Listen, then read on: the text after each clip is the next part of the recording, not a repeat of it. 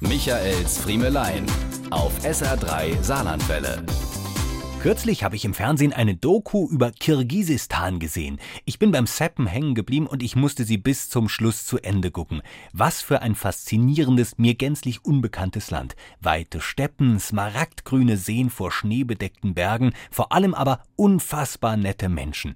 Besonders angetan hat es mir das kirgisische Konzept der Gastfreundschaft. So kommt etwa das Gastgeschenk bei einer Einladung zum Essen nicht vom Gast, sondern vom Gastgeber. Es gilt als grobe Unhöflichkeit, sich einer Einladung nicht voll und ganz hinzugeben und stattdessen noch etwas mitzubringen.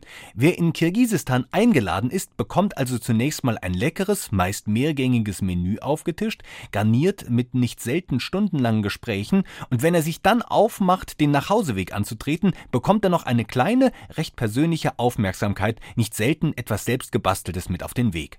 Das ist ein Gastgeschenkekonzept, mit dem ich mich anfreunden könnte. Was bekommen wir denn hier in der Regel zu hören, wenn wir eine Einladung aussprechen? Nicht etwa, oh danke, wir kommen gerne, sondern solche Sätze wie, soll ich da ein Salat mitbringen oder eine Kuche backe?